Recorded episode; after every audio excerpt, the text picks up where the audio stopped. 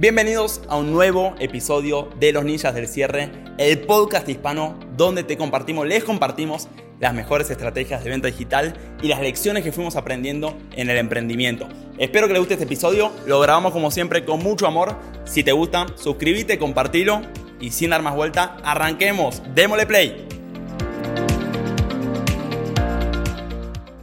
Yo siempre digo, el cierre es como talar un árbol, echar un árbol. Le das, le das, le das, le das y cae. ¿Quién tiró el árbol? ¿El primer hachazo o el último? Ambos, ¿o no? Fue el conjunto. Porque el último sin el primero no lo hubiese cerrado. Y el primero sin el último tampoco. Y el cierre, muy pocas personas entienden que es pedir y pedir y pedir y pedir y pedir. De hecho, yo tengo llamadas de venta que duran dos horas y media. Son 20 minutos de presentación, dos horas de cierre. Les prometo, ¿eh? esto no es chiste. Dos horas de responder objeción tras objeción, tras objeción, tras objeción, tras objeción, tras objeción, objeción, objeción, objeción, y pum, pum, pum, hasta que se cerró. Ahora, ¿cómo persistir tanto en el cierre de ventas? Se estarán preguntando. Muchos están diciendo, yo no me animo a hacer eso. Bueno, hay claves para mantenerse en el cierre de venta. Yo siempre hablo de cuatro principios del cierre de venta. La congruencia. ¿Qué es la congruencia? Es que es el concepto que vos solo le puedes pedir a otras personas que hagan lo que vos haces en tu vida. Si vos no tomas riesgos en tu vida, no le puedes pedir a una persona que tome un riesgo por comprar tu producto. ¿Ok? Si vos no sos de comprar cuando es una buena oportunidad, no le puedes pedir a otras personas que no compren. Cuanto mejor vos sos comprando, mejor vos sos vendiendo. Es congruencia. Después, convicción. ¿Qué es la convicción? Estar 100% convencido de tu producto. ¿Por qué me animo yo acá a decirles, chicos, compren el Analytic? Por ahí, alguno de ustedes es el primero. Dicen, yo me le animo, le paso la tarjeta. Entonces, ¿qué les digo? Yo cuando alguien me dice, hoy compré un producto de 49 dólares, así.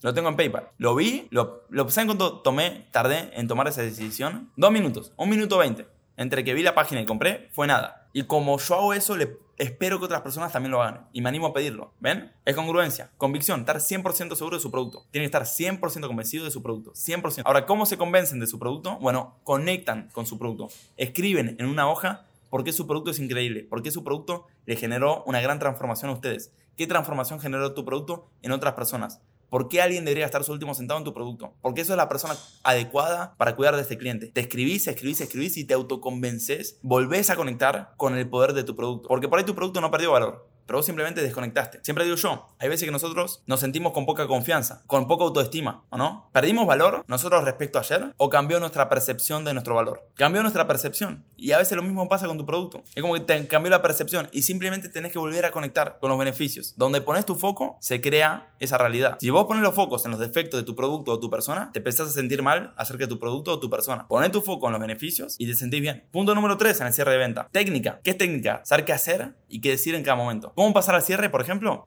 Simplemente pasan al cierre. Hay frases que se llaman cierre de transición que les permiten a ustedes pasar de la venta al cierre. Por ejemplo, del 1 al 10. ¿Cuándo del 1 al 10? Chicos, del 1 al 10 con lo que vieron hasta el momento. Siendo uno que no les interesa. 10 que lo compran ahora mismo. ¿En qué punto están? Imagínense, ustedes están en una presentación de venta. Están enfrente de una persona. Le están mostrando el producto, se lo muestran, mira lo lindo que es. Mira cómo hace así, mira cómo hace así. Mira lo bueno que está. Y venden, venden, venden, venden. Pero ¿cuándo cierran? Bueno, pasen al cierre utilizando cierre de transición. Listo. Rulo, te pregunto, con todo lo que te mostré de este producto, del 1 al 10, siendo 1 no me interesa. 10 lo compra ahora mismo. ¿En qué punto estás? 8, 8, amigo. 8, listo, amigo. Vamos, el pago y es tuyo. ¿Se dan cuenta?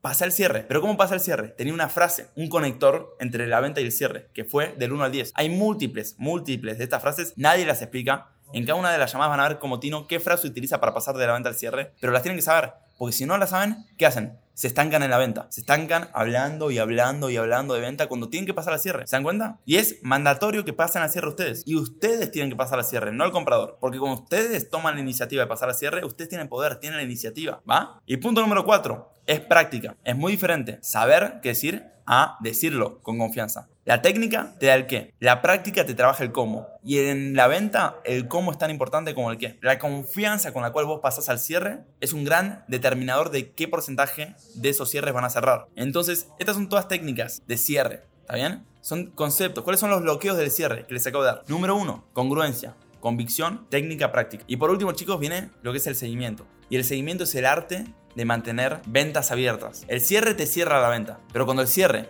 falla, ¿quién viene? El seguimiento, te la mantiene abierta. Porque vos querés tener una venta cerrada en el pago o la querés tener abierta ante la posibilidad de pagar. No la querés tener cerrada sobre el no pago. O quieres tener una venta cerrada y pagada o una venta abierta que está por pagarse.